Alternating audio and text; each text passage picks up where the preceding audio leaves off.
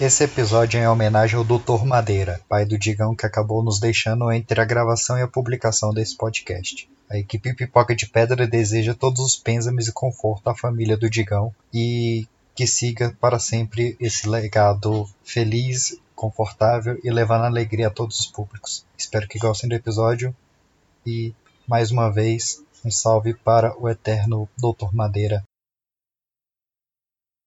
Ô, ô, Kevin, só pra te avisar que você tá mudo, às vezes você não sabe que você tá, saca? Mas você tá. Uh, eu tô morrendo de, de falando, comentando. eu imaginei, eu falei, não, não é possível que ele foi embora. Pera rapidinho. Deixa eu dar um jeito nesse cachorro. Rapaz, eu não tenho um cachorro, eu tenho um gremlin molhado. não pode alimentar depois da meia-noite, não. Teve a história do, da borboleta que fumou baseado. Hã? Quê?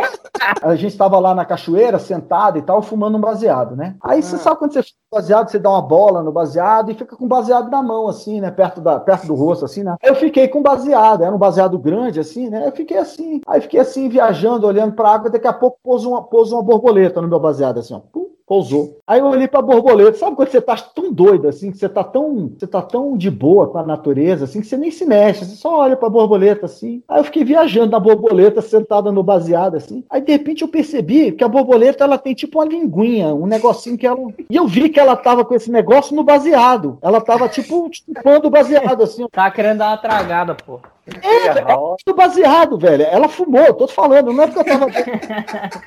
Aí eu olhei pro Rodolfo, ele tá, tá fumando baseado, velho. pra caralho, velho. Cara, é muito... não, você tava muito louco, você tava muito, velho. Ela usou e ficou com aquela linguinha dela assim. Imagina a história que essa borboleta não conta no, no jantar de família. a borboleta eu fumei com Raimundos, porra. Tô falando. Tô falando, porra. Fumei, cara, tô falando. Fumei com Raimundos. Chegando com o Rodolfo, caralho.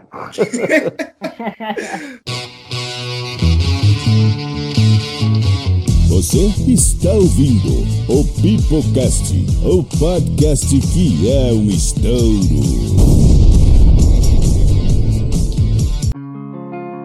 Levanto os olhos para o céu e grito. Eu procurei e não encontrei um amigo sequer. Esta é uma nova fase dos filhos. Para morrer, é preciso viver. Os anos 90 marcariam o início do fim de uma era. Cada vez mais o rock no Brasil e no mundo inteiro daria espaço para gêneros mais pop, eletrônicos, dançantes. As terras tupiniquins celebravam o surgimento do sertanejo romântico, do funk carioca, a ascensão do pagode do axé. Foi a década de Ivete Sangalo, Sandy Júnior, Racionais MCs, mas também a década dos Mamonas Assassinas, do Planet Hemp e do Charlie Brown Jr. Em Brasília, o trio de ouro encontrava seu primeiro fim. A morte de Renato Russo Encerrava a Legião Urbana em 96, três anos após Dinho Ouro Preto ter saído da capital inicial e da plebe rude ser desfeita. No entanto, a influência punk inglesa ainda resistiria e uma união inusitada entre forró e o punk rock traria um novo respiro para o gênero candango.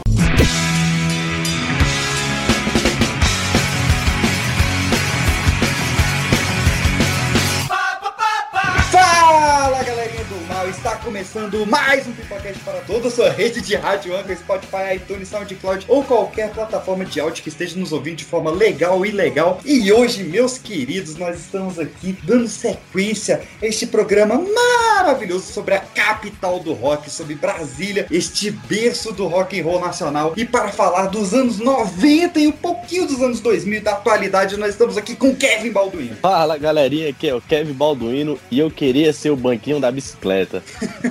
Diretamente de São Paulo, estamos aqui com Pandemônio. Fala, galerinha. Aqui é a Pan e Kevin. Eu acho que com a sua idade já dá pra brincar de fazer neném, hein? Olha só. boa, não. Foi boa, pai. Aí de São Paulo, estamos aqui com o Cirques. Fala, galerinha. E eu tinha apenas 8 anos quando eu vi Raimundo. Olha aí, cara. E diretamente de Fortaleza, estamos aqui com o Wallace Anderson. Fala, galera. Aqui é o Wallace Anderson. Mais uma vez emocionado aqui porque o Raimundos foi o primeiro CD que eu comprei na vida. É isso, meus queridos, vocês já devem ter imaginado um convidado mega especial, diretamente da minha terra aqui em Brasília, diretamente de Sobradinho, o guitarrista, vocalista, compositor, o incrível Digão do Raimundo. Uhul! Uhul! Beleza. Uh! Essa fera aí, viu? Olha lá. Eu odeio o Wikipédia, cara, porque o Wikipédia fala que eu sou de Sobradinho, mas eu nasci aqui na Zaçu, velho. Eu nasci... Olha aí! Já mudei aquela porra umas três vezes e não lembro. Quem nasceu em Sobradinho foi Rodolfo. Rodolfo Nacional. Eu nasci em Brasília. O clube, o clube do- de Sobradinho vai lá e troca, ele não aceita que muda. Nossa, eu- né, vai lá, não, nasceu em Sobradinho, porra. Vai, vai tirar o cara. Pelo amor de Deus. Não, mas Sobradinho. Nossa, conheço uma rapaziada de lá, até mandar um abraço pra galera Sobradinho, que é sangue bom. Então é isso, meus queridos. Vamos começar esse bate-papo maravilhoso. Meu nome é Pedro PX e eu estou sozinho e sem ninguém. Digão, Pra me amar, né, velho? Nossa, Aquilo, né? esse tá sozinho, tem ninguém mesmo, né? Posso tocar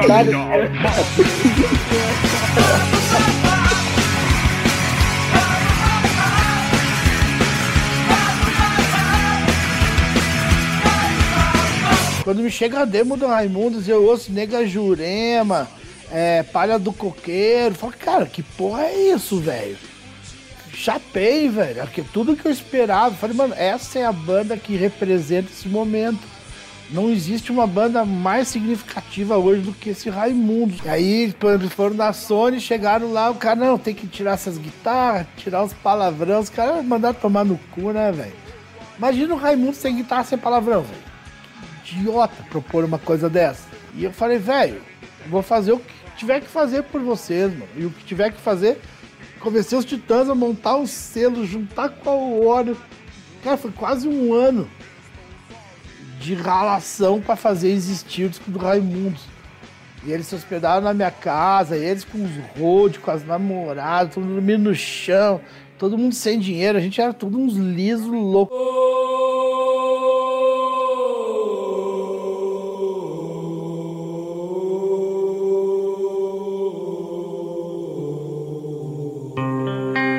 Digão, vamos voltar para os seus 15 anos de idade. Bora. Essa época maravilhosa. Ali, o início. 15 anos você estava entrando ali no Filhos de Mengele, né? Não é isso? Há 15 anos eu entrei no Filho de Miguel. Era um, só tinha tocado assim, com, com, com a molecada, né? Com o Rodolfo, com o pessoal aqui em casa e tal.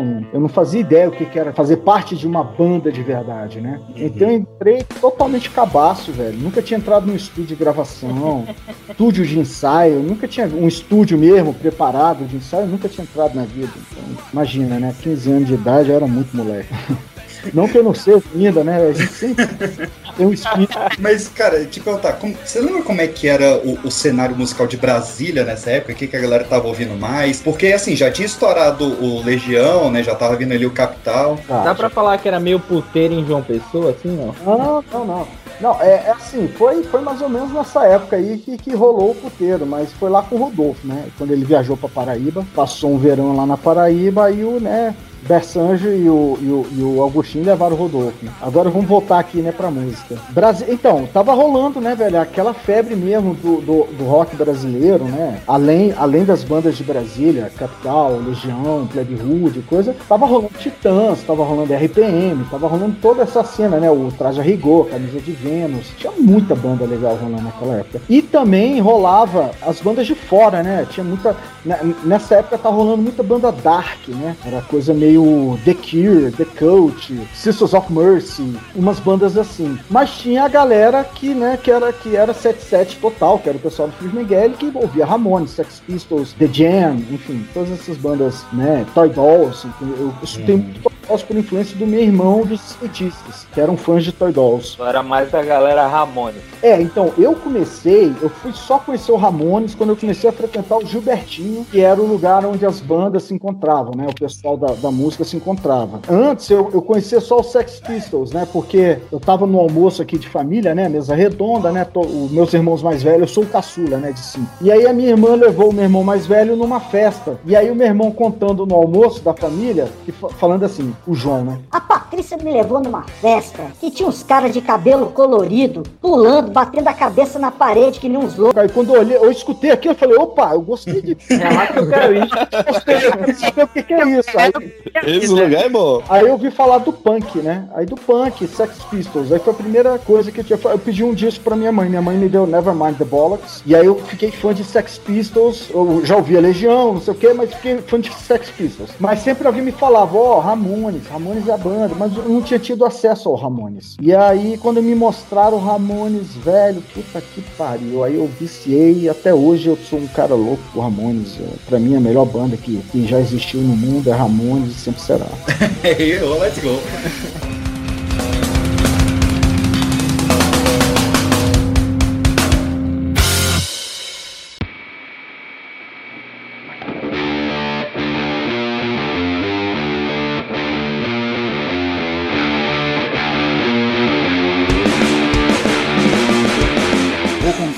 História para o povo brasileiro e também para os companheiros que vivem em alto mar. O marujo sai de casa e deixa a família chorando. Os filhos vão se criando sem pegar amor ao pai. Uma fita demo contendo Nega Jurema, Marujo, Palhas do Coqueiro e Sanidade, cantadas por Digão e Rodolfo Abrantes, tocadas por Fred Caniço, encheram os olhos do produtor musical Carlos Eduardo Miranda e do selo Banguela Records, um selo que foi criado pela galera do Titãs no começo dos anos 90. Assim, os Raimundos, eles que começaram fazendo cover dos Ramones, se tornariam a primeira banda de rock independente a vender um milhão de cópias no primeiro trabalho e renovariam a capital brasileira no mundo.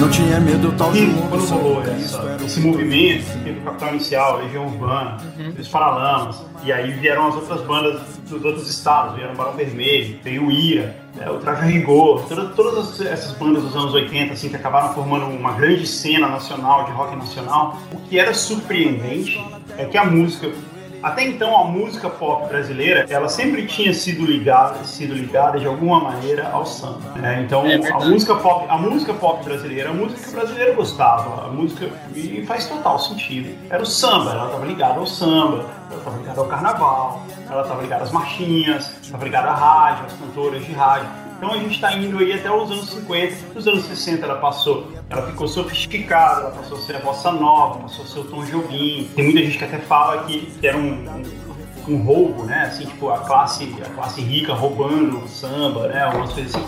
Mas, mas ainda assim, era uma música baseada no samba, com raiz no samba. Quando veio, cara, era a época dos grandes festivais a música pop do Brasil, ela estava muito ligada aos festivais. Então você tinha um movimento do rock que era Jovem Guarda, mas o movimento da Jovem Guarda era quase que uma novela, era um, eles eram personagens, ali, era uma novela da, É. da, da televisão, né? Então é, to- todos os cantores, o Roberto Carlos, o Renato Carlos, a Vanderlei, é, eles eram meio que personagens ali, é como se fosse um, um rebelde, assim, de hoje em dia. É, não, falando, falando numa boa, assim, era uma, uma série de TV onde esses cantores, eles eram eles mesmos, mas eles eram Era na personagens. Rede Eles tinham, Record, não era isso? tinha um negócio assim, era, tinha o Eduardo Araújo, ele era meio cowboy, o Roberto Carlos era o galã, o Erasmo Carlos, ele era o bad boy, entendeu? Eles tinham meio que, que umas, uh, uns personagens, assim, era legal, assim, era um negócio bem feito, se você pensar bem. Mas o grosso, assim, da, da música popular, ele tava nos festivais, e embora tivesse algumas bandas de rock, tivesse os Mutantes, tivesse é, o Caetano, que fez alguns shows com bandas de rock também, em geral ele tava muito ligado ainda ao samba, ao Chico Buarque. Foi surpreendente que, de repente, a música pop brasileira ela se virasse para esse movimento de rock que estava acontecendo, né? O rock tomasse conta da música pop. E isso foi muito conveniente para as gravadoras na época, porque gravar uma banda de rock era extremamente mais barato do que gravar a Gal Costa, do que gravar o Caetano ou o Chico. Quando, é, quando você vai gravar a Gal Costa, você tem que trazer um arranjador, um pianista, traz uma banda, traz um quarteto de cordas, traz um bateria. E a gravadora que paga isso. Tinha música que tinha sinfonia, né? Com partes assim. Não, o normal era ter. Até porque você não tinha sintetizador igual hoje, você faz tudo no computador, você faz tudo simulado. Nossa, meu Então o normal era ter. Se você ouve uma música da Gal Costa, do Tim Maia, se você usa uma música, as músicas do Tim Maia tem muito arranjo. Se você usa uma música do Tim Maia que tem som de violino, tem primavera, né? É, prim- é primavera, tem o som de. É esse- veio o quarteto de corda e tocou esse violino. Entendeu? Não é, não é um. não é um MIDI. E então isso era muito caro. E aí as gravadoras elas se voltaram muito pra essas bandas, porque o cara chegava lá, não, a gente mesmo toca nosso instrumento, não precisa trazer ninguém, não precisa trazer arranjador, não precisa, a gente toca tudo, a gente grava aqui. E é muito rápido, então custava muito barato, porque eles não tinham que pagar nada.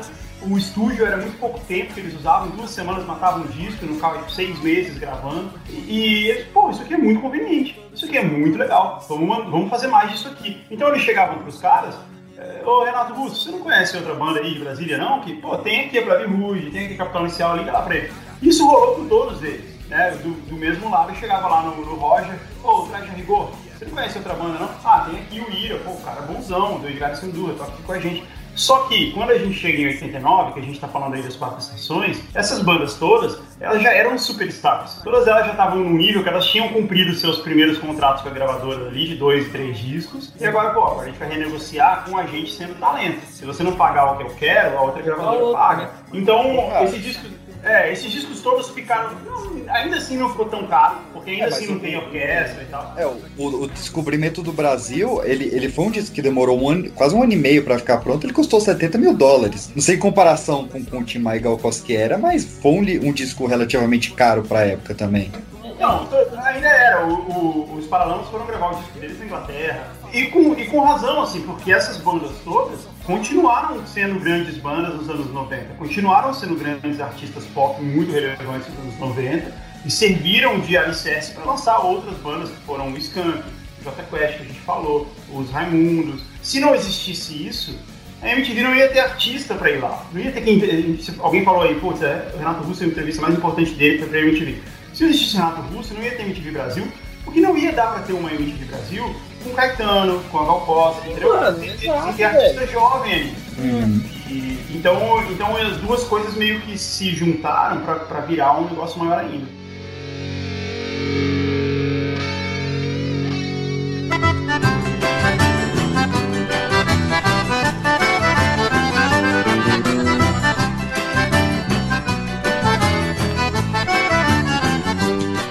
Eu só fumo no cachimbo da mulher. Surgiu isso? Tipo, como foi a ideia de você de misturar o forró com rock? Você escutou em algum lugar e você quis partir desse, desse princípio? A gente até escutava Raul Seixas e tal. Sabe uma banda que, que eu, achava, eu achava engraçado pra caralho? Eu acho que Secos e Molhados. Eu gostava do. Secos e Molhados, muito É, bom. muito bom. Nem Mato Grosso. Passou por debaixo da escada, vira assim, a noite da floresta, a luz do vira, vira, traco, traco, traco. Cara, era um rockinho louco, meio baião, meio maluco, tá.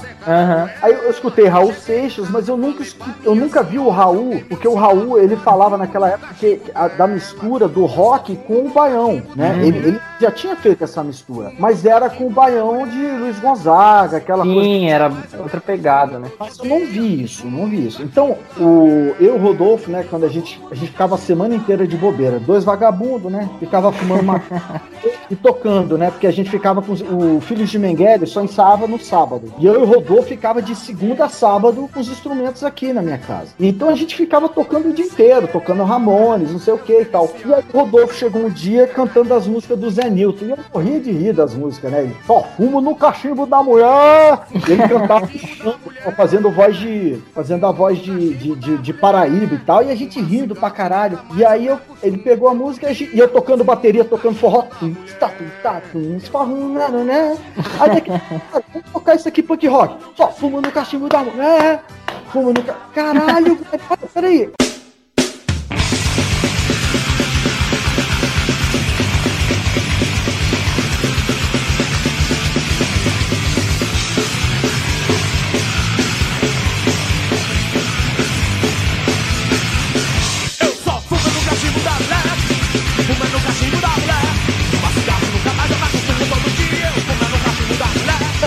Voz. Ué, mas as notas igual do Ramones, é Lá, Ré e Mi, acabou. Só fica brincando no Lá e no Ré e no Mi. Caralho, velho. Quando a gente. Aí a gente começou a tirar as músicas e fazer as músicas. Aí pronto, a gente pirou e falou, caralho, velho, Eureka, isso aqui é muito bom. E tinha também a influência do Telo, que o Telo já tinha falado do Cajueiro, né? A gente. Ele, ele ficava cantando a música do Cajueiro. Eu subi no pé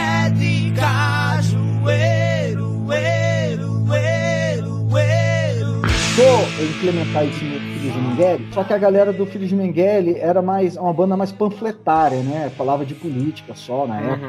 Só falava de boy, ele é boy. O, o nome das músicas do de Mengele. Pô, eu adoro essa música. Ele é boy. vai manchar, a pista vai manchar, ou seja, de Playboy é, batendo pega, é, Infeliz Natal, né? Noite, alegria e tal. Então é uma banda panfletária. não- e, e o Telo queria botar essa coisa cômica, mas os caras não entenderam. Só que eu e o Rodolfo a gente gostou. É que nem a história do, do meus irmãos conversando na mesa do almoço, e tipo assim, ninguém, ninguém se interessou, mas eu, a gente se interessou, entendeu? E a gente acabou herdando Palhos do Coqueiro, que é do Telo, a gente herdou é, o Cajueiro, que é do Telo. E aí a gente pegou, começou a pegar a música de domínio público, né? Que é aquelas músicas de, de, de, de putaria que a gente escuta quando é moleque. Entrei no trem, escorri na operador, filha da puta me jogou pela janela, caí de quatro caralho, arregala. Isso aí era a música que eu cantava, velho, nove anos. Ninguém ensinava, os, os caras ensinavam pra molecada. Da mulher, eu passo o carro forte do peito, passo o farol do PT na instalação. Tinha festa, a festa da Dona Aurora começa a zero hora, piroca dentro, piroca fora, piroca dentro.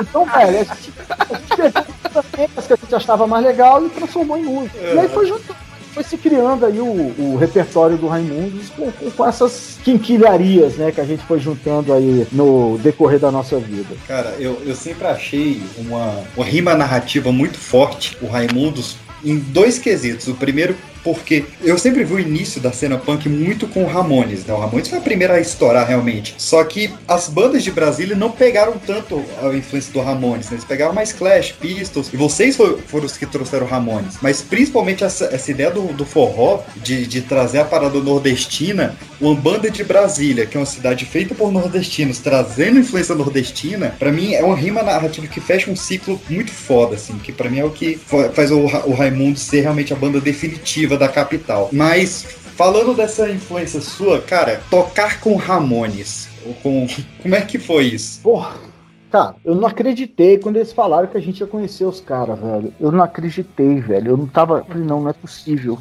Não é possível, isso não tá acontecendo. Essa era a sensação que eu tinha. Parecia que eu tava na Disney. Eu lembro que eu fui pra Disney com 16 anos, né? Então eu, desde que velho, eu via Mickey, Pateta, não sei o que, aí via os filmes da Disney, eu sonhava com aquilo. E era a mesma coisa com Ramones. Cara, quando eles levaram a gente, que eu que eu entrei, que eu vi o Joey, velho, eu vi aquele boneco de Olinda do rock.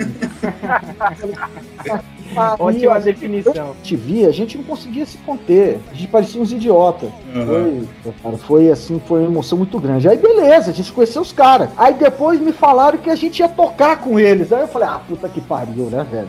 Aí eu falei, pelo amor de Deus, puta que pariu. Aí tive a oportunidade de conversar com o Johnny, com o Joey, com todos, assim. Foi foda, velho. Foi. Ficamos amigos muito do CJ, né? O CJ ficou muito amigo, saiu com a gente, foi pra night com a gente. Foi melhor que encomenda. Foi melhor que encomenda. É, porque vocês, assim, vocês estão pra zerar, né? Porque vocês tocaram com, com o Ramones, sua principal influência. Mas vocês chegaram a tocar uma versão de Larie com a Xuxa no Xuxa Hits? Teve isso também? no quando o Raimundos começou, a gente, a gente era porra louca, a gente gostava de fazer uma coisa engraçada. Então a gente começava o show com Hilarie. Tá, tá, tá. Aí acabava em lá, que era o cajueiro. Eu subi no pé de cajueiro. A gente fazia isso. E aí um dia a gente contou isso pra Xuxa, a Xuxa adorou, a gente foi lá e tocou. Tá. Ela adorou, né? Ah, muito bom. Vocês tocaram com o pai de todos, que é o Catra. Vocês tocaram com o Ivete Sangalo. É, eu pergunto, tem alguém ainda que vocês têm, tipo, muita vontade de tocar? Alguém que esteja nativa que vocês falam, caraca, esse aqui seria uma meta foda, assim, pra gente tocar? Pô, é assim, é, eu, eu, não é que eu toquei com ele, mas eu tive uma, uma- um momento com, com ele e com o filho dele, né? Que foi o Roberto Carlos. Eu não, eu tive no palco com ele, mas estava um monte de gente junto. Não foi uma coisa eu e o Roberto Carlos, entendeu? Mas velho, foi assim, uma coisa muito, muito, muito bacana. Tive a oportunidade de conhecer ele, né? E, porra, e me levaram no camarim, aí eu fui conversar com ele, gente boa. Sabe qual foi a primeira coisa que ele falou comigo, brother? Bicho. Roberto, cara, bicho. ele perguntou pra mim, tá comendo peixe? Eu falei, olha, eu tô de você, mas eu dei essa cacetada aí. Aí comecei a mostrar que eu pegava e tal, eu tinha umas fotos no meu celular, ele adorou, velho. Ficou amarradão. Mostra aí, mostra aí. Isso eu nunca imaginava. Cara, um brother, sabe brother que, pô, que gosta de falar, pô, peguei fulano, peguei esse crânio, não sei o quê. É, é o Roberto Carlos, velho. Cara, Caraca, que massa. E o Calhambeck Mimi. tá até hoje. Digão! RC na veia!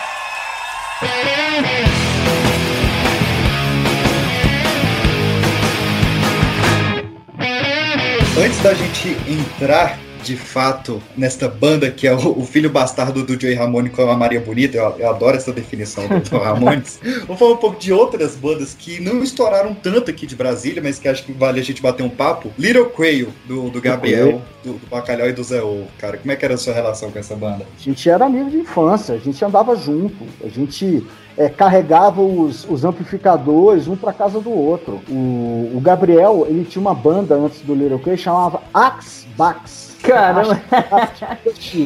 O Rodolfo tinha uma banda com o, com o, o, Berma. Inclusive tem uma música do Little Quay que chama Berma is a Monster. Berma is a Monster? Berma is a Monster. É o Berma, é baterista da banda do Rodolfo. São os Culotes, umas outras bandas que o Rodolfo tinha. Então a gente, cara, a gente era, a gente era amigo. A gente tinha uma época que ficava os amplificadores na minha casa, aí depois sujava, né? O pai da gente mandava embora. Aí ia pra casa de alguém. Aí ficava um tempo lá e depois expulsava a gente. Aí a gente ia de casa em casa. E aí, o, o pô, e, e a gente. Tanto que o primeiro show do Raimundos foi na casa do Gabriel, do avô do Gabriel, que viajou e deixou a casa. que fez esse Réveillon, e a gente juntou todos os amplificadores que a gente tinha. Não era bem amplificador, aqueles bag, né? Chamado de bago. Eram os bagozinhos, aqueles de 100 watts, assim, ó, sabe? A gente juntava aquilo e fazia um PA daquilo, jogava um microfone, pedestal de cabo de vassoura. Caramba. E era assim que a coisa funcionava, entendeu? E eu, eu acho que isso dava um tempero, isso dava uma, uma coisa que, assim, a gente tinha que, que se esforçar, porque a gente não tinha bons equipamentos. Então Ah, a gente tinha que se esforçar música, a gente tinha que fazer música boa, porque a gente tinha que convencer de algum jeito, cara, porque com o equipamento não convencia. Então, pô, então a gente, cara, ralava com as músicas, ralava e tal, pra fazer uma coisa diferente, uma coisa que realmente empolgasse a galera e tal. E foi assim. Aí, conseguiram. Que Estamos aí. certeza. Foi difícil, mas conseguimos, graças a Deus. Ralando pra caralho. Eu sou sempre a pessoa que pergunta aqui no Pipocast sobre as influências além da música, porque todo músico a gente sabe que tem aquelas pessoas que eles são extremamente fãs, tudo mais. Mas assim, suas inspirações além da música vêm de onde? Vem, sei lá, filme, teatro, enfim. Tem algum, algum tipo de inspiração além da música? A culta é ela, ó. Ah, eu acredito que as histórias né, de Lampião influenciou muita gente. É, essa coisa né, do cangaço, do, né, do sertanejo, do. Eu falo do sertanejo né, do, do, do peão, né? Do, da caatinga. Essa coisa influenciou muito a Uhum. gente. Né? Uma coisa que eu lembro muito é eu viajando com meu pai, a gente ia pro Piauí, né? De Brasília até o Piauí de carro. Você imagina. Caramba! Calor nem tinha. Aí era, era outro tipo de caatinga nessa época. E aí eu escutava muito forró, né, cara? E dali eu escutei muita coisa bacana, muita coisa que me influenciou, né? E o meu pai botava uns forró sacana e eu gostava disso. E minha mãe me influenciou muito, porque minha mãe sempre gostou. Minha mãe, meu pai gostava de música ruim e minha mãe de música boa. Ai, que legal. Meu pai tem um gosto péssimo pra música. Agora minha mãe tinha um gosto maravilhoso, né? Minha mãe tinha aqui disco dos Beatles, do Raul Seixas, é, Clara Nunes. Ela, ela que tinha o, né, Joan Baez, ela tinha aqui, é, tinha várias coisas que, que me influenciaram no começo ali, né? Eu tive uma boa, é, eu escutei música boa de verdade. É isso. Agora eu não lembro assim de algum filme, é só eu, eu era um sei lá, eu assistia novela, assistia as coisas que tinha na televisão, né? Mas eu acabava, né? Aí, ah, aí de noite, né? Quinta-feira à noite, todo mundo dormindo, eu ia lá ligar a televisão e assistir sala especial e tal. Olha. Ficou bastante. É, cons- Conseguimos atingir um ponto bom. Pois é.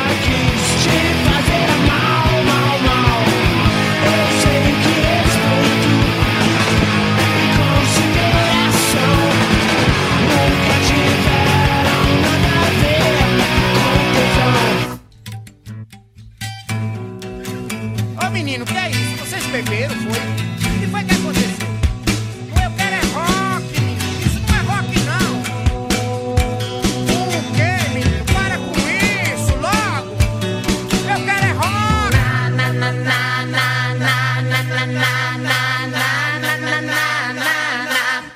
Na, na, na, o diabo.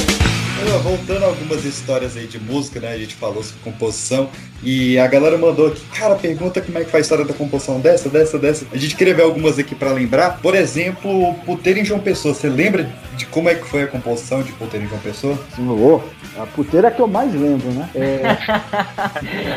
não, não, não, mas eu não fui nesse puteiro. A história toda é do Rodolfo, entendeu? Aham. Mas eu lembro do Rodolfo falando, velho, vamos compor essa música, vamos lá pra tua fazenda. E eu falei, era uma quarta-feira, eu falei, vamos lá. Eu peguei meu carro. Na época eu tinha um carro que, que deixaram aqui pra mim, que vocês não vão lembrar porque é na época de vocês. Mas vocês já ouviram falar daquela fábrica brasileira chamada Gurgel? O Gel, sim. Sim. né? Aí tinha o BR-800, que era o carro da Gugel, um carro de fibra, era uma bosta. E eles tinham... Parece aquele do seu barriga Acapulco. É, aí eles tinham um carro que era menor ainda, que foi o protótipo de, de- desses mini carros, chamava Moto Machine. Sim. Um carro que tinha as portas transparentes, o carro era ridículo. O carro era ridículo. Mas era, mas era o único carro que tinha aqui pra mim. E eu, porra, eu, eu vou andar a pé ou vou andar com esse carro ridículo? Lógico que eu vou andar nesse carro ridículo, né? E aí fomos pra fazenda. Ele rodou 100 km daqui, fomos nesse carro ridículo. Eu e o Rodolfo, um violão, um monte de baseado e dois ácidos. que galera! Quando a gente entrou na, entra- na estrada de terra, porque são 80 quilômetros de asfalto e mais 10 de terra, né? Quando a gente entrou na estrada de terra, falei, vamos tomar o aço. Aí a gente até contou, one, two, three, four, e tomou sacou? A gente falou, velho, a gente tá muito ligado, muito na onda junto, eu e ele, né? E aí fomos pra fazenda, velho. Chegamos lá na fazenda, aí paramos lá, aí a gente falou, ih, esse ácido não tá batendo. Aí vamos voltar lá na venda do Vicente. A ve- o Vicente Bro é o é a venda lá da fazenda, né? Que eu desde que eu desde que eu tenho 3 anos de idade que eu passo nessa venda. E aí fomos lá, velho. Só que a gente não se tocou que quando a gente chegou na venda, o ácido já tava batendo, né? Já foi. Foram falar com o cara e É, então, aí quando eu tava pra entrar na venda, cara, eu já tava com o BR Moto Machine achando que era um carro de rally já, né? De lado, com o bicho, uma carinha voando. E a gente chegou, parou o carro, comprou uma cerveja, bro. E aí o Vicente Bro, né, ele veio falar comigo. E toda vez que ele vinha falar comigo, não sei se vocês já viram, eu tenho uma cicatriz bem aqui no nariz. Foi eu e meu irmão, a gente brigando por uma que você ia falar que foi ele que deu esse soco aí, mano. Eu já ia falar, caralho, foi forte a brisa. É. E aí, enxó é um negócio de talhar madeira que os carpinteiros usam pra talhar madeira, né? Pra, pra... É, tem tipo, tipo uma machadinha com, com a lâmina reta, assim, né? E aí, virado pra mim, ele soltou, eu. tum, e rasgou, rasgou aqui, né? E o Caralho, mano. o médico ele costurou lá na fazenda mesmo. Eu não, eu não fui pro hospital. Meu pai. Anestesia, né? Ele anestesiou e ele mesmo costurou na fazenda. E toda vez, e o Vicente Bro tava nesse dia. E toda vez que eu vou lá na fazenda, ele é, na, na venda dele, ele me conta a mesma história. Imagina um velho, eles velho mesmo, velho, cheirando a fumo de palha, né? Fumo de rolo. esticando a palha de milho, assim, ó. E ele falando, Rodrigo. Aí quando ele começou a falar, o Rodolfo já começou a querer rir, né? E aí ele gostou de mim pra quê? Pra pra não fazer eu rir, só porque sabe quando você toma ácido, fica muito louco, você ri pra caralho, né? Você descontrola de tanto rir, né? E aí o velho esticando a palha, Aí falou, Rodrigo, eu tava no dia que você cortou o nariz, eu tava lá. já querendo rir, né? Eu- Ele falando e eu já querendo rir. Né? Daqui a pouco ele fala, pois é, Rodrigo, seu pai comprou um trator que vai daqui naquele pau ali. Nossa, eu escutei o Rodolfo rindo lá atrás. eu explodi de rir na cara do velho. Aí eu virei de costas, aí ele saiu andando pro mato e comecei a rir assim, ó, rir alto assim. Quando assim, eu voltei, eu disse, "Tio, bro, que bom te ver e tal, tô indo. Aí fomos pra fazenda, velho. Meu irmão, a gente já voltou muito louco, parei o carro lá, aí a gente foi pra cachoeira, e aí beleza, no meio do caminho da cachoeira, é, a fazenda só tem uma estrada, né, que corta a fazenda toda, né? Então, da onde a gente tava, dava pra ver a entrada da fazenda lá longe, bem longe, assim, dava pra ver uns dois, três quilômetros pra trás e tal. E aí o Rodolfo quando a gente, pô, quarta-feira, meu pai só ia pra fazenda na sexta-feira, né? Baseado no meio da fazenda, falei, caralho, a fazenda é só nossa, puta que pariu, olha, caralho, que massa, velho. A gente nunca vai tomar dura de um PM aqui, a gente nunca vai tomar, né, um, uma, uma revista de um PM, né? A gente não. Baculejo. Baculejo. Ih, cara, Então, na hora que a gente falou isso, velho, aí eu senti um, um arrepio nas costas, assim, eu falei, caralho, que porra é essa? Aí eu olhei lá pra entrada da fazenda, vem vindo uma caminhonete amarela, né? Puta que pariu. Eu nunca vi essa caminhonete na vida, não é meu pai não. Que carro é esse? Aí o Rodolfo, não sei, a gente tava fumando baseado, aí eu vi que a caminhonete veio, passou lá na casa e veio na nossa direção, né? Aí eu falei, Rodolfo, apaga o baseado. Ele apagou o baseado. Fizemos assim, né, pra tirar. Aí a caminhonete parou, aí falou: opa, você é filho do Madeira? Meu pai é o doutor Madeira, né? É o nome dele. Aí ele falou: eu sou sim. Aí, aí eu dei a volta, né? O Rodolfo ficou meio, meio longe, né? Aí eu dei a volta e fui falar com ele, né? Aí ele tava assim, aí era um cara, velho, com óculos Ray-Ban, assim, ó. Ele e o filho dele, né? Aí ele falou: Pois é, comprei uma fazenda aqui, que é depois da fazenda do seu pai, e o melhor acesso é por aqui. Seu pai me arrumou uma chave pra eu poder passar aqui por dentro. Eu falei: O quê? Meu pai deu a chave pra ele. Meu pai mal dá a chave pra mim, que sou filho dele, ele vai dar. Quanto mais outra pessoa. Comprou a porra da fazenda. Aí eu, eu- eu- isso eu pensando, né? E eu só assim, né? Tipo, querendo que ele fosse embora, né? Tipo assim, ah, ok, não, legal, tal. Aí ele falou, pois é, então, ó, quando você encontrar seu pai, você fala que encontrou com o Major Fraga. Major Ó. Fraga. Aí, Caraca. major do exército, pode ser o major do governo, sei lá, da marinha, não sei. Eu tô pensando. Da Marinha. Vai ver que ele fraga alguma coisa ali, né? É, beleza. Aí o cara acelerou a caminhonete. E saiu, né, com a caminhonete. E era aquelas caminhonetes que era, não tinha capota de trás. Aí eu vi o vidro traseiro da caminhonete, né? Tinha um adesivo gigante com um bulldog com uma roupa de polícia escrito PM Brasília DF. É, é PM de Brasília, velho. A gente nunca vai tomar dura de um PM. De repente me chega o capitão da PM, o cara mais importante da PM de Brasília, parou na minha frente, velho. Mas doido de. ar. Cara, quando o cara foi embora, velho, aí eu olhei pro Rodolfo, ele tinha escutado, ele viu que. era- Eu falei, é o major da PM. Aí o Rodolfo deu pra mim, a gente olhou assim. Quá, quá, Começamos a rir, pá, caiu no chão, pá, pá, pá. puta que pariu, velho. Aí fomos, aí continuamos o caminho, acendemos o baseado de novo, chegamos na cachoeira e fizemos puteiro de uma pessoa.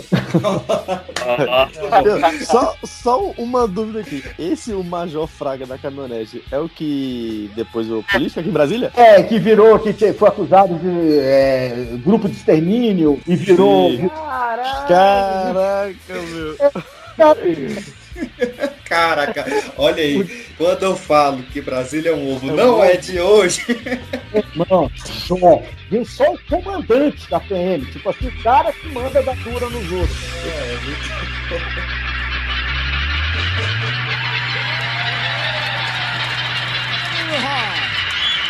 O legal do Raimundos era isso, porque a gente fazia as músicas, velho, dando risada. A gente sempre fez essas músicas rindo, cara, sempre, sabe? É, se divertindo. Sempre foi muito divertido compor, fazer músicas pro Raimundos. Se você faz as músicas do Raimundos, essas de putaria, essas coisas, e não dá risada, velho, esquece. Esquece, porque não. O que seria realmente, ó, acho que os três grandes hinos do Raimundos, assim, né? Que é o João Pessoa que a gente já falou. E agora vamos pra Eu Quero Ver o Oco.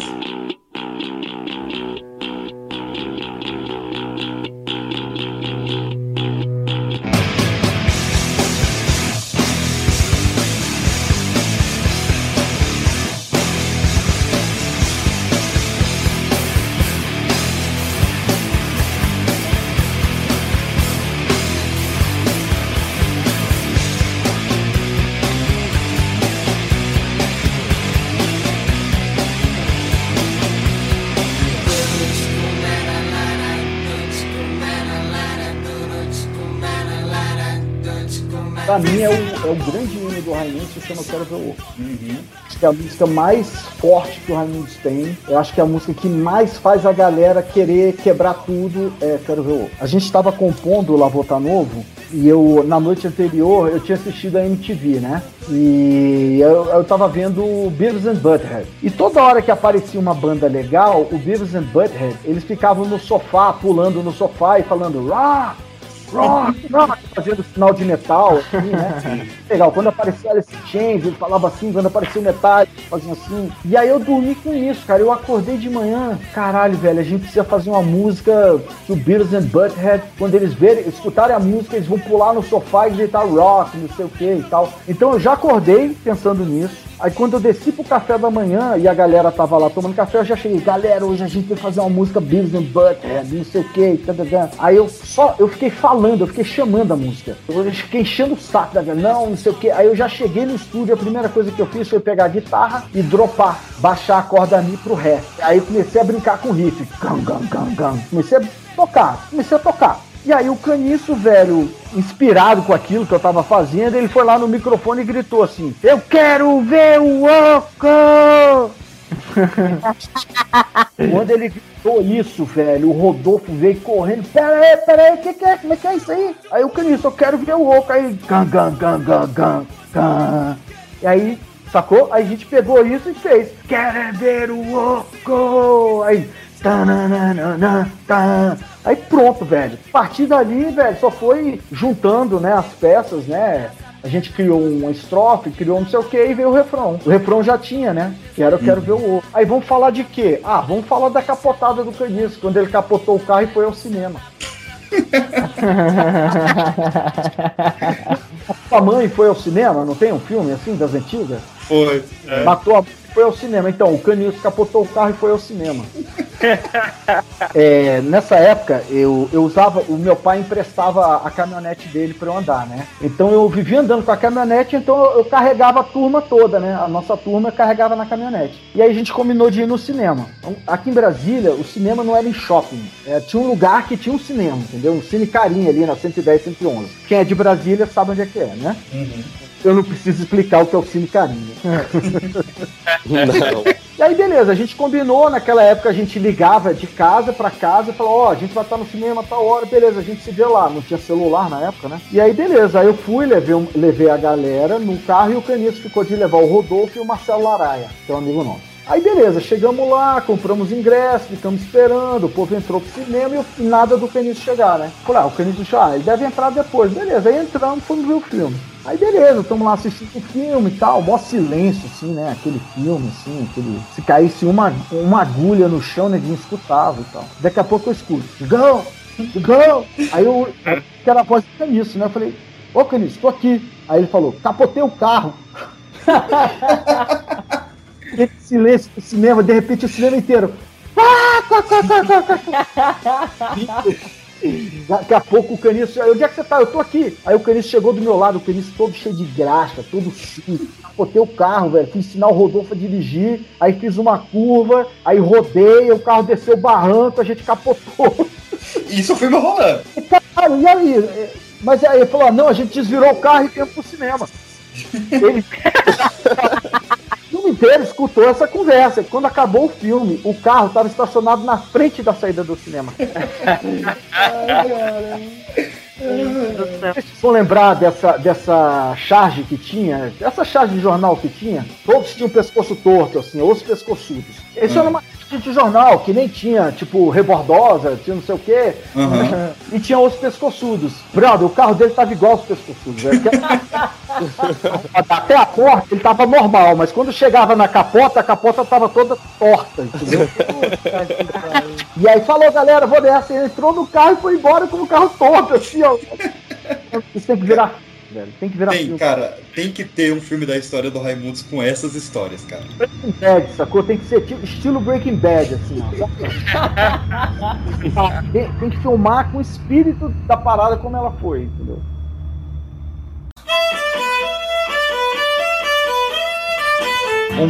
delicada e perfeitinha. Em 2001, em meio a um estrondoso sucesso do disco Só no Foreves, trazendo clássicos como Mulher de Fases e A Mais Pedida, os Raimundos acabaram sofrendo com a saída do vocalista Rodolfo, convertido ao meio evangélico, e logo depois com a saída do baixista Caniço. Foram anos de idas e vindas, perdas e ganhos, até que a banda se reestabelece em uma formação harmônica, pronta para dominar o cenário musical. Nesse meio tempo, não podemos esquecer, surgiram grandes nomes do rock de Brasília, como os Móveis Coloniais de Acaju e a premiada Scalene.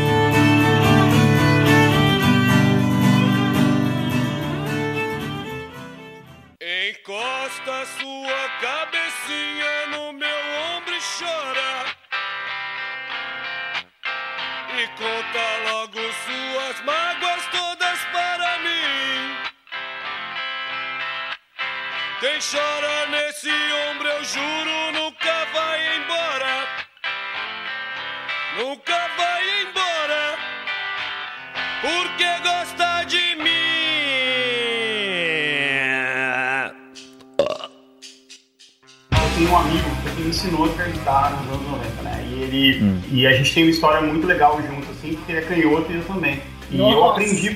é, e eu aprendi por isso, assim, porque quando eu conheci ele, eu percebi que, putz, é, é isso, isso vai me permitir tocar. Eu tentar tocar com a mão esquerda, que eu não, não conseguia. E ele que me ensinou a tocar os primeiros acordes, assim, ele que me emprestou os instrumentos. Ele eu era muito duro, eu era muito quebrado. E eu não tinha dinheiro pra comprar nenhum instrumento. Ele falou, não, pega aqui o meu. E eu aprendi com as coisas dele que eram anatomicamente corretas pra mim. Mas ainda assim, ele tinha uma guitarra Jennifer, que era uma guitarra muito vagabunda, praticamente uma guitarra de brinquedo, que você comprava na, na loja, nas lojas brasileiras.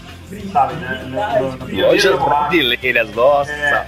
Nossa. Então, eu tô então, vendo né, mesmo, eu não tem jeito, não posso É. mais negar. Ou então, ou então você comprava, você comprava guitarra nessas lojas, assim. ele Nossa, tinha uma guitarra- vai. É. E ele tinha uma guitarra Jennifer de que ele tocava de cabeça pra baixo, né? Era uma guitarra de destra que ele inverteu, igual o Jimi Hendrix. E aí, em algum momento, assim, quando a gente começou a, a- Quando as nossas bandas começaram a fazer mais sucesso e tal, ele ganhou de presente uma guitarra Yamaha de canhoto. Olha É, Olha aí, mano. e era uma guitarra legal, assim, uma guitarra com Floyd Rose, com, com, com três captadores, uma guitarra maneira. E, e, e quando ele ganhou, tipo, era. Cara, era como se tivesse uma Ferrari. Faz uns 5 anos, ele me deu essa guitarra de presente, essa mesma guitarra. Eu- Nossa, que da hora, mano. Ele tinha me pedido pra levar pra ele uma guitarra de, daqui dos Estados Unidos. Numa ida que eu fui pro, Brasil, eu levei a guitarra de presente pra ele e em troca ele me deu de presente a guitarra que era dele, essa guitarra clássica da época e tal. E ela tava meio detonada já, que ele usou durante esse tempo todo. E aí eu levei ela pra restaurar e aí eu fui pesquisar. E ela era a guitarra mais barata, mais simples, modelo de entrada, a guitarra mais vagabunda que a Yamaha podia fazer. E pra gente era a guitarra, é uma, fe- como eu falei, era uma eu tenho ela aqui até hoje, é uma puta guitarra. Agora que ela tem 20 e tantos anos nas costas, ela, tem, ela é incrível, mas é, é engraçado isso, né? A gente vinha, pra gente o, o, o, o pior do Japão era o nosso melhor, entendeu? É exatamente Cara, isso. e só trazendo isso, tipo assim, pros dias de hoje, assim, é tão engraçado que a gente parar pra pensar, por exemplo, uma Gibson, uma Fender, que era caro pra bexiga, e hoje a Gibson faliu, cara. O sintetizador É. conseguiu matar a Gibson. Tipo, instrumento assim, eu. eu Não, tipo, não não, ela, já, já- ela, ela abriu um processo de, de concordata, mas ela não faliu. Ah, que bom, velho. Eu achei que tinha Ela fechado. Mas assim, essa é uma coisa que eu até conversava com, com professores mesmo e tal. Cara, hoje em dia você não, não pega, mais- não tem mais essa galera que tem sede de tocar instrumento, tá ligado? Pra mim, até hoje, assim, a gente se mudou agora, e aí tava trazendo uma mudança aqui, e eu, eu, eu comprei uma Gibson Les Paul ano passado, né? Aham. Nossa, e eu acho, e eu acho, meu Deus, eu tenho uma Gibson, uau! Cara, que coisa incrível. E eu não, tinha, eu não tinha coragem de jogar a caixa dela fora, eu fiquei com a caixa, a caixa de papelão, assim, guardada durante um mês, durante um ano.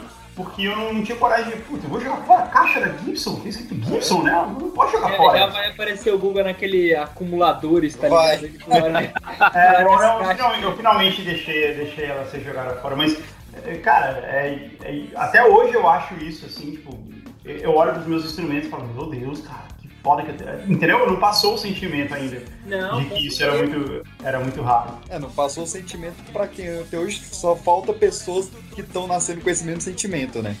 A nova geração que talvez não, não, não esteja tendo. Mas, cara, é, isso, isso é, o, é o ciclo da música. Ele é simplesmente do rock, cara. O rock, quando o rock começou, quando os Beatles começaram, os Beatles eles fizeram muito sucesso, entre outras coisas, porque eles irri- irritavam pais e mães, entendeu? Porque eles deixavam pais e mães.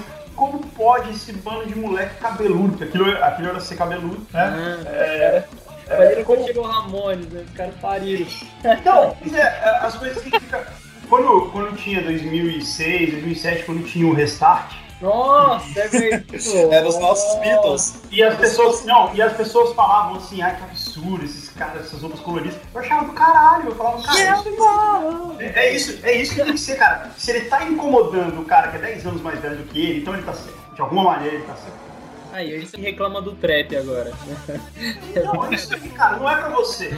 Se você tá achando ruim, aqui não é pra você, é porque você já tá pra trás. Não, a gente tá de de instrumento, mas, porra, vamos parar pra pensar. O sintetizador, cara, é um bagulho que beira ser cyberpunk a parada, tá ligado? Porque o cara consegue fazer tudo ali. Você dá um Nord na mão de um cara que manja fazer mesmo e tal, o cara destrói, tá ligado? O cara realmente compõe uma orquestra inteira e, e é isso aí, tá ligado? É impressionante. É, então, mas, mas voltando na- na história do, Rock de Brasília aí, que, A gente viajou. A gente viajou. A gente, sa- a gente viajou. É, em Brasília, esses. é, Uma curiosidade legal é que, beleza, essas bandas viraram superstars, o, o Renato Russo e os, os Paralamas e, e o Capital Inicial e tal. Mas teve uma galera que não virou, né? Teve uma galera que não, não foi longe. Não é que morreu na praia, mas essa galera ficou em Brasília. Então muitas, então muitas dessas pessoas começaram a trabalhar no que no futuro virou o cenário de Brasília. Então assim, em Brasília tinha, tinha uma, da- uma das bandas, um, um bom exemplo, que fazia algum sucesso era o Peter Perfeito, uma banda clássica dos anos 80, que, que era a banda do guitarrista Tom Capone, que depois virou um dos maiores produtores da música nacional ao longo dos anos 90 e que morreu tragicamente é, depois, depois de receber um Grammy, o que é, foi muito, sei lá, foi um, um algo muito grande que ele alcançou na carreira dele. É, mas, então, assim, é, o Peter Perfeito continuou. Né? O Tom Capone foi, foi virar produtor, não, ele não virou um guitarrista famoso como ele queria, mas ele foi, foi morar no Rio de Janeiro, virou produtor, montou um estúdio, virou um dos maiores produtores, o que é muito legal. Mas a banda Peter Perfeito continuou lá e fazia show. Eu acho que eu cheguei a tocar em show que o Peter Perfeito abriu. O Wagner, que era o vocalista. Que da hora, mano. É, o Wagner, que era o vocalista do Peter Perfeito, abriu um bar que chamava Sindicato. É, e nesse bar as bandas da minha geração, dos anos 90, foram tocar lá, fizeram seus primeiros shows lá. Então tinha muito isso. O Geraldo, Jerusa, que a gente falou aí da Blitz 64, ele, ele montou um estúdio em Brasília chamado Artimanha. Eu gravei a segunda demo da minha banda, a gente gravou lá com ele. Foi legal que ele é irmão do Louro Jones, né, que era guitarrista do, do Capital. E durante- quando a gente tava gravando, o Louro apareceu, elogiou a gente, foi muito legal. Foi- foi, é, eu gravei, eu gravei essa demo, eu gravei usando um baixo, é, um baixo que era dele, que era o mesmo, era um baixo Music Man, que era tipo o único Music Man que tinha em Brasília, que era da Plebe Wood. E eu, eu gravei com esse baixo, né, e com ele de cabeça pra baixo, né, que eu sou canhoto, eu gravei com ele tocando ao contrário. Nossa! E, então assim, pois é, é, é muito legal isso, porque essa- essas pessoas, depois de um tempo o Felipe Seabra do, do, do voltou também, foi morar nos Estados Unidos um tempo e tal, mas voltou pro, pra Brasília e eu acho que ele montou uma loja de disco. Tinha o pessoal, o pessoal que acompanhou isso foi, foi trabalhar no Correio Brasiliense, no, no jornal, no Jornal de Brasília, na Rádio Transamérica, na Rádio Cultura FM, e, e com isso começou a ter programas de rádio que falavam da cena local, que era o Cult 22, Cult 22 está aí até hoje, participei lá é, faz uns faz dois anos já, é, que eu participei de, um, de, um- de uma edição lá do Cult 22, que foi a reali- realização de um sonho, cara. senti muito rockstar isso.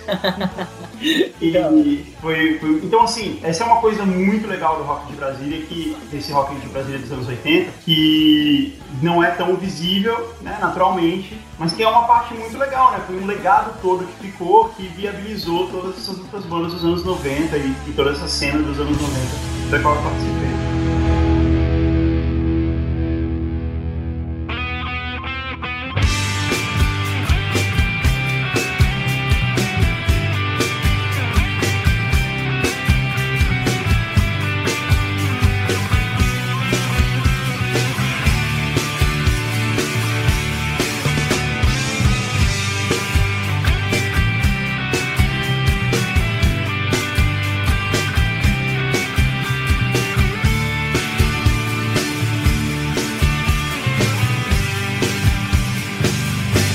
Repertório tão cheio assim de letras sacanas, de um, um dos discos nacionais com mais palavrões já feitos, que foi o Lá Voltar Novo. É, vocês sofreram, claro, vários pequenos casos de censura assim. Qual foi a, a situação mais bizarra que vocês lembram de ter sofrido censura assim por causa da música? A gente sofreu uma censura na época do Selim, né, cara? No Selim deu, deu uma censura, principalmente lá no sul, né? Porque lá no sul fez muito sucesso. Então tinha uma cidade chamada Santo Ângelo e o dono da rádio brigou com o prefeito. Eles jogavam carteado e aí rolou uma, rolou uma discussão, rolou uma treta e tal. E aí o prefeito falou que não era pra ele tocar mais o selim. Aí o cara dava 6 horas da manhã, botava o selim pra tocar na rádio. E aí o prefeito ficou puto, não sei o que. Ele falou: ah, é, então vou trazer eles pra tocar aqui. Aí trouxe a gente pra tocar na cidade. E jogou a gente no meio da treta, né, velho? Cara, Caralho! vendo o que tava acontecendo. E o cara falou, aí, aí beleza, né, velho? Na hora que a gente desceu no hotel, tinha um monte de cara mal encarado, sentado, lendo o jornal no, no hall do hotel, assim. Os caras olhando mal encarado, e ele falou, velho, isso é tudo policial, velho. Ah, porra! Caramba! Só tava esperando a gente fazer uma merda, né? E aí, beleza. Aí no caminho pro show, tava tendo uma blitz enorme. E aí, beleza. Aí a gente falou, vai, vamos fazer o seguinte, vamos descer, a gente vai a pé junto com o povo, e a van vai de boi de piranha, sacou? Porque aí a van para, os caras revistam a van e a gente vai a pé. Aí a gente fez isso, a gente passou a pé pela blitz, os caras não revistaram a gente, mas pararam a nossa van. E a gente chegou e foi pro show, porque era tudo perto, né? O hotel era perto do lugar do show e tal. E aí, velho, fizemos show, velho. Era é, proibido pra menores de 18 anos. Aí o show foi meio vazio, porque tava, cara, a cidade inteira de fora querendo entrar. E só podia entrar a galera mais velha. E, e nessa época a gente fazia muito sucesso com molecada de 16, né? 17 e tal. Aí, velho, meu irmão, foi, foi a única vez que eu realmente eu senti, assim, na pele, o lance da censura. Mas eu vou te contar uma coisa, assim, as músicas do Raimundos que não tocaram, que tinham palavrão, eu nunca fiquei puto, eu nunca me senti é, injustiçado, entendeu? Porque, porra, a música tinha palavrão, vai, ficar tocando a música da gente meio-dia pra molecada que tá lá ouvindo rádio? Não, cara, tem hora, eu acho que putaria coisa tem hora e lugar, entendeu? Então eu nunca, nunca fiquei verdade. puto porque não deixa a gente tocar no programa meio-dia. Claro que não vai, bro. Você tá cantando palavrão, você vai falar buceta, pau, cu, na porra do programa da Angélica, velho. Você não pode. porra. Sacou? Então eu sempre achei certo, eu sempre achei certo essa censura da gente. Nunca foi uma coisa injusta. Eu sempre achei justo, porque eu sempre, né, eu tenho um pouco de vergonha. Por, a, por mais porra louca que eu seja, eu tenho um pouco de vergonha na cara, né? Eu acho que são as três grandes, mais, pelo menos as mais famosas do Raimundo, né? Peter João Pessoa, Quero Ver o Oco e Mulher de Faz. É. Foi o, o sucesso radiofônico, né? O que que eu falo? Eu, assim, o Raimundos, pra mim, tem dois grandes hinos, né? O hino moral, que é Quero Ver o Oco, e o hino radiofônico, que é Mulher de Fadas. Uhum. E o que a gente já brincou muitas vezes aqui no programa, e o pessoal sempre questiona: que papel é esse de meu namoro é na folhinha? Eu sei que a letra acho que é do, do Rodolfo, mas. No namoro é na folhinha. Por que, que é a folhinha? A folhinha de calendário. Ele tinha. Ah. É tipo a tabelinha, é tipo como se fosse a tabelinha, entendeu? Pra ele saber a semana que ela ia tá, que ela ia virar monstrinho, entendeu? Que ela ia virar aquele ser que. Ah, cara. hum, agora faz muito mais sentido. É porque a gente cantava Meu Namoro é na folia. Folia, né? Folia, folia de, de micareta, né? Na É. É, pô. É, não, não, não. Mulher tem no máximo cinco dias normais no, no mês. Tipo, o resto ela tá afetada por algum tipo de hormônio em algum momento. Em um mês ela tem 30 dias pré e 30 dias pós de terror, né? Então, mulher nasceu pra isso, pra causar o caos e a destruição. É só pra isso que a gente veio Por com. isso que o nome é Pandemônio.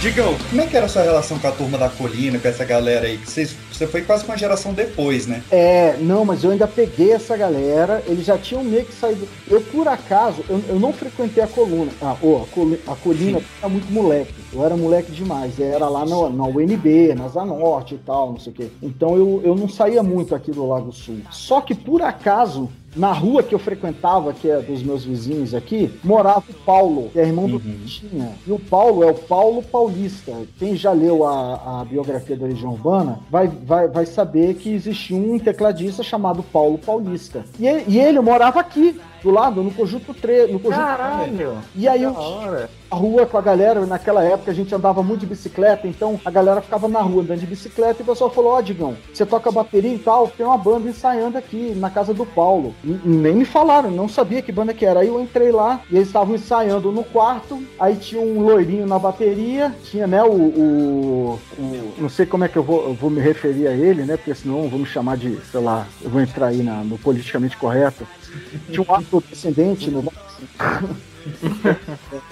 é um cara por baixo e, e um cara bem feio tocando piano. Não era o Paulo. Um cara bem feio mesmo. Aí eu olhei assim tal, fiquei um tempinho lá, não sei o quê. Aí depois fui embora. Aí, cara, um ano e meio depois, a galera falou: Digão, você lembra aquela banda que tava saindo lá? Era o Legião. Quem tava no, no piano era o Renato Russo. Quem tava na bateria era o Fá, né? O loirinho. E no baixo o Negrete, né? O negão do Sim. baixo, da Legião e tal. Caramba. Caramba, mano. Da Legião Urbana, por acaso, assim, eu com. Eu tinha menos de 15 anos, eu tinha ali meus 13, entendeu? E depois me, me falaram de Gão, aí eu liguei a coisa na outra, falei, é mesmo, tal, Paulo Paulista, não sei o que e tal. Aí fica assim. Caraca, não, é, você vê, cara, Brasília é um ovo, não é de hoje que Brasília é um ovo. Ele é foda. E- Olha, o Renato Russo foi, acho que a- foi a banda de Brasília que mais me influenciou, foi o Legião Urbana. Eu digo num âmbito geral, assim, porque eu gosto muito das músicas, eu gosto muito das letras. É, eu, cara, eu até o disco 4, né, até o disco, até o Que País É Esse, velho, eu escutei, e o Quatro Estações escutei um pouco. Mas até é, esses discos, cara, eu, eu, eu sabia todas as músicas de cor e salteado, fez a minha, a minha, minha infância, né, a minha adolescência, festinhas que eu ia, escutava Legião, ia pra matinê da, da Zoom, né, da boate lá, porra, escutava Legião, puta, aquilo, né, aquilo me, me trouxe um uma sensação de liberdade, de ser jovem, de, de, pô, de você ter uma coisa que você se identifica.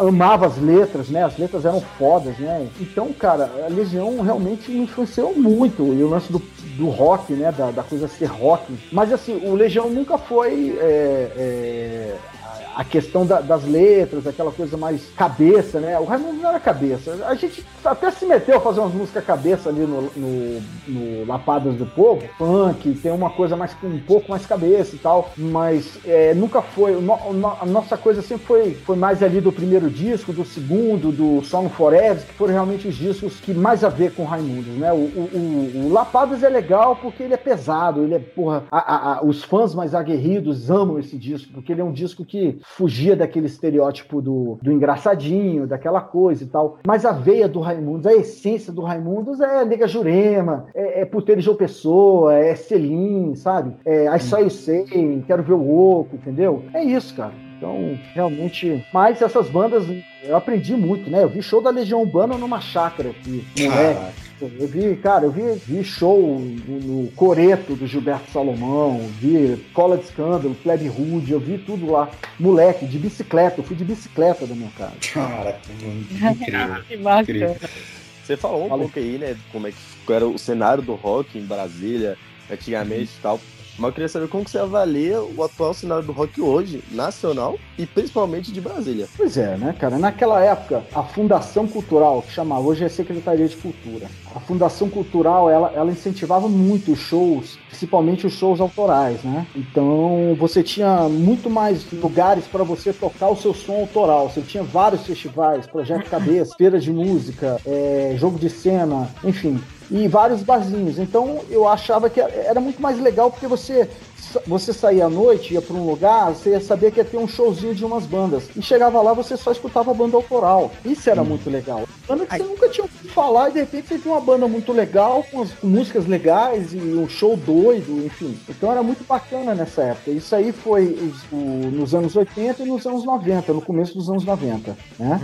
E depois a gente saiu de, de Brasília, né? Fomos pra fora, enfim, isso- o resto é história. Os anos 90 foram muito bons também. Hoje, a cena atual do rock, assim, é, é muito difícil você ter um lugar onde você vai e vai ver banda autoral, porque todo lugar que você vai que tem banda é só banda cover. Porque os donos de bar não querem banda autoral. Eles, eles não querem, Real. eles querem só banda cover. A galera beber, se divertir, não sei o quê, mas não existe mais. Você não tem festivais onde você, como era, né, ali no é, final dos anos 80, 90, você não tem eventos de música autoral porque ninguém quer ir, cara. É muito estranho isso. Parece que as pessoas veem as bandas autorais no YouTube e pronto, acabou. Mas, cara, o legal de ver uma banda é ver ao vivo, né, cara? É, Não é no YouTube. E ela ali na hora, né? É, mudou, a coisa ficou tão estranha, ficou muito maluca. Então eu, eu não sei te dizer o que eu acho. Eu não gosto. Eu gosto de, pô, de você sair e ver um show de uma banda que você nem espera e de repente chega lá, mostra show legal, uma banda legal e tal. E eu acho que isso está acontecendo não só aqui no Brasil, como está acontecendo lá fora, entendeu? Apesar de ainda ter, né, cenas fortes assim no, no- na Europa, enfim. Mas realmente aqui no Brasil hoje a música jovem não é mais o, o rock, né? Não é. Ah, não, Isso é é. uma coisa. Mas tem o espaço dele, cara. É assim, eu sou um cara que. Eu acho que as pessoas não devem desanimar. É, a gente tem o nosso, né, os nossos espaços, enfim. E é a galera ir curtir mesmo, cara. Tem que curtir. não- Sair um pouco do YouTube e, e ir um pouco ao vivo. Porque você vê no YouTube é uma coisa, você vê a banda tocando ao vivo é outra coisa.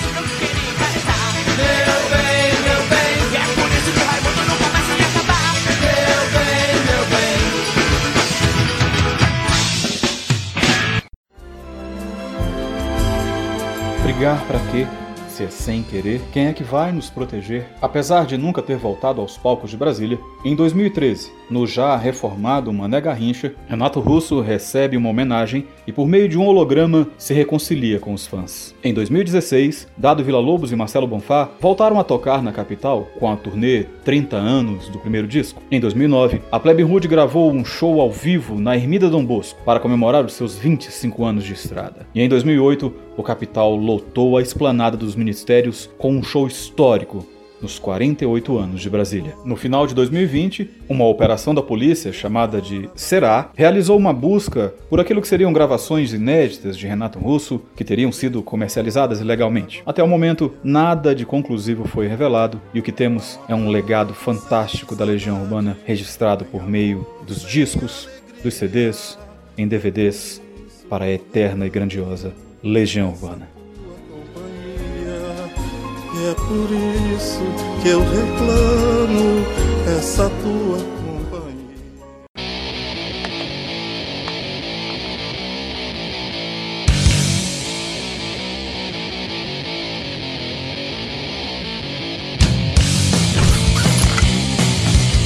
Acho que dá pra gente então encerrar falando do, do cenário atual de Brasília, né? Que não acabou ainda. Então, Ah, não, puta. Pegando ali do, do, do final, claro, a gente teve a ascensão do Capital e do Plebe, como a gente falou. Outras que ficaram até menos conhecidas, ali em 88 a gente teve Little Quail com, com o Zé Ovo e o Bacalhau, a banda do, do Gabriel Tomás, que depois veio criar também o Autoramas e o Lafayette e os Tremendões também. É, Gravou, é, o Little Quay gravou dois discos por, por grandes gravadoras. E o Bacalhau Mas eles eram muito. Eles eram muito enrolados, né? E eu acho que isso acabou prejudicando a banda. Mas depois o Gabriel é um exemplo, cara, de, de ter uma carreira. O Autoramas é uma banda. É uma banda que já tá aí, sei lá, 20 anos e faz show, faz, faz turnê todo, todo ano. Ah, não, não agora faz pandemia, né? Faz show internacional, faz turnê internacional todo ano, tem- vende disco, grava disco, faz clipe, assim. Eles, têm, eles são firmes nesse cenário que eles estão. Não, eles, eles são demais. Tem, tem até um prêmio aqui em Brasília que se chama Prêmio Gabriel Tomás. É mesmo? Cara, eu já encontrei o Gabriel Tomás bêbado nos bares de Brasília muitas vezes. Era me muito legal. entregando os podres aí já.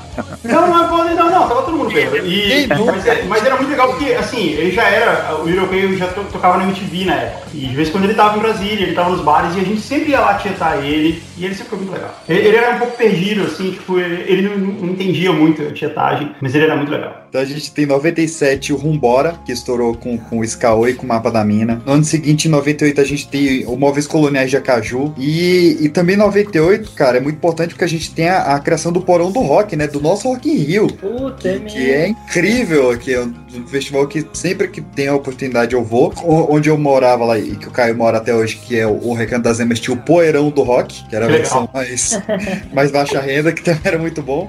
Que era a época que o recanto não era asfaltado, a gente ia lá o Poeirão do Rock. Mas o Poeirão do Rock era sensacional. Uma das mais recentes também foi a Scalene, né, cara? Que é das bandas de Brasília que ganhou aí, que, que foi visto lá no Superstar e acabou vencendo um Grammy Latino em 2015, né? É, uma banda muito boa, inclusive. Mas, mas é que não. eu- acho que a diferença assim, do Scalene, e é uma coisa típica do, da época, é que não tem mais o movimento, né? Assim, antes, pra você descobrir uma banda, você tinha que ir no show da banda. As bandas iam nos shows umas das outras. Né? E hoje, por mais que existam muitas bandas em Brasília, em lugares, em shows pra você ir, claro que isso continua existindo, mas o movimento ele tá na internet, né? E na internet todo mundo se mistura. Assim, você não, não faz muita diferença da banda estar em Brasília, ou em Goiânia, ou em São Paulo, no Rio. E também não é rock, mas é uma banda de Brasília muito. É uma banda de Brasília de muito sucesso que é o Nat Roots. Net Roots também, ó. Não poderia deixar, E- cara. Quase que a gente fecha sem falar de Net Roots, velho. E, e- e tocava com a gente na época, assim, tocava no show de rock. Ia ter show de rock, tinha show do Nat Roots no meio. também. É, isso era uma coisa muito legal, assim, do show de rock dos anos 90, assim, que tinha banda de punk, tinha banda de reggae, banda de blues, banda de heavy metal, rap, tudo na mesma noite. Eu queria falar das grandes bandas de Brasília, que podiam muito bem ter sido eh, bandas enormes, e acabaram não sendo por, por várias... Pra, sei lá, quem sabe vocês procurarem conhecer. Tem o Mascavo Roots, que, que na verdade se tornou uma grande banda, depois virou só Mascavo, virou uma banda bem de reggae mesmo, mas tem uma carreira muito, muito prolífica aí no, meio do reggae. Mas o Mascavo Roots original era, um- era uma banda muito legal, uma das minhas bandas preferidas, alguns dos melhores shows que eu já fui. Conheço o Mascavo mesmo, de, de Anjo do Céu, de Asas, do, do- esse mesmo? Então, antes do Mascavo de Anjo do Céu, tinha uma, eles eram o Mascavo Roots, que era uma banda de ska, não era de reggae. Ah, Entendeu? olha aí. Aí saíram os caras, ficaram só os dois, e aí virou uma banda de reggae, mudou o vocalista, mudou completamente a banda, Mascavo Roots. Muito, muito boa banda, tem aí no Spotify, procurem conhecer, que é muito legal. Tá tocando um trechinho agora aí.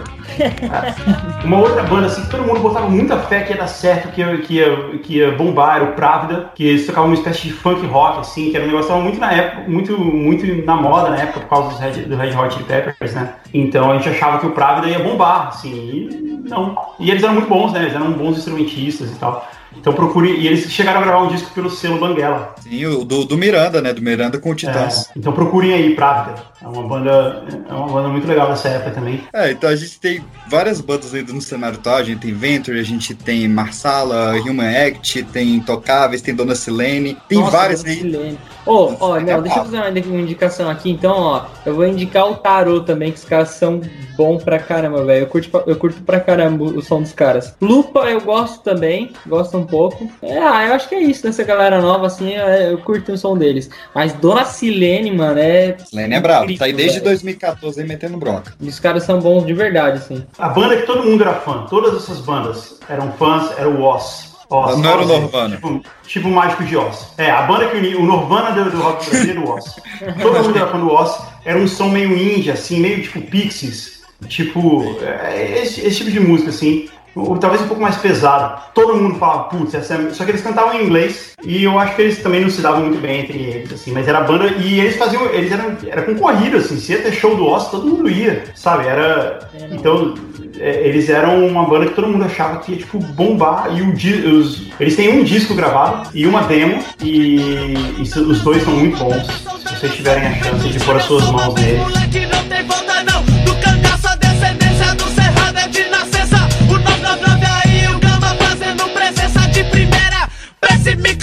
Funcionar tem que botar a pilha Esse é o Raimundo, os malucos de Brasília Então é isso, meus queridos. Muito obrigado, Guga. Valeu demais a presença aí, a atenção, a disponibilidade do tema. Beleza, eu que agradeço, foi muito legal. Adeus. Eu, eu adorei o bate-papo. Muito obrigado vocês pelo espaço. E pra gente pa- poder estar trocando essa ideia bacana aqui, foi muito bacana. Eu, eu gosto muito desse bate-papo, sabe? É como se a gente estivesse num bar tocando, mas só faltou a cerveja, né? A gente Pois é. Ah, Faltou. É, contando história, dando risada e bom demais. É isso. Então eu não tenho nada que tá falando. Eu sou um artista de rock and roll, sou famoso, sabe? Eu tenho que mais é que agradecer a sorte que nós temos, sabe, das pessoas gostarem da gente. Fala galera, aqui é o Wallace Anderson e Barões da Pisadinha foi o primeiro CD que eu comprei na vida. Olha que. Ai, caramba. Isso, só deixa claro o quanto o Wallace é falso. Ai, caramba. É um personagem.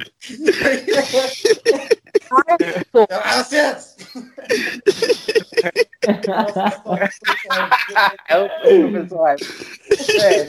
Fala galera, aqui é o Wallace Anderson e mais uma vez emocionado aqui porque o Raimundos foi o primeiro CD que eu comprei na vida. Fala galerinha, aqui é o Wallace Anderson e cara, Pleb Hood foi o primeiro CD que eu comprei na vida, vocês acreditam? Foi muito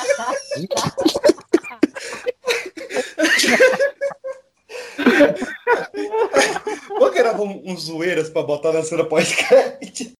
Fala galera, aqui é o Wallace Anderson. o cara não consegue nem, nem ler o bagulho. Nem falar. Bora lá.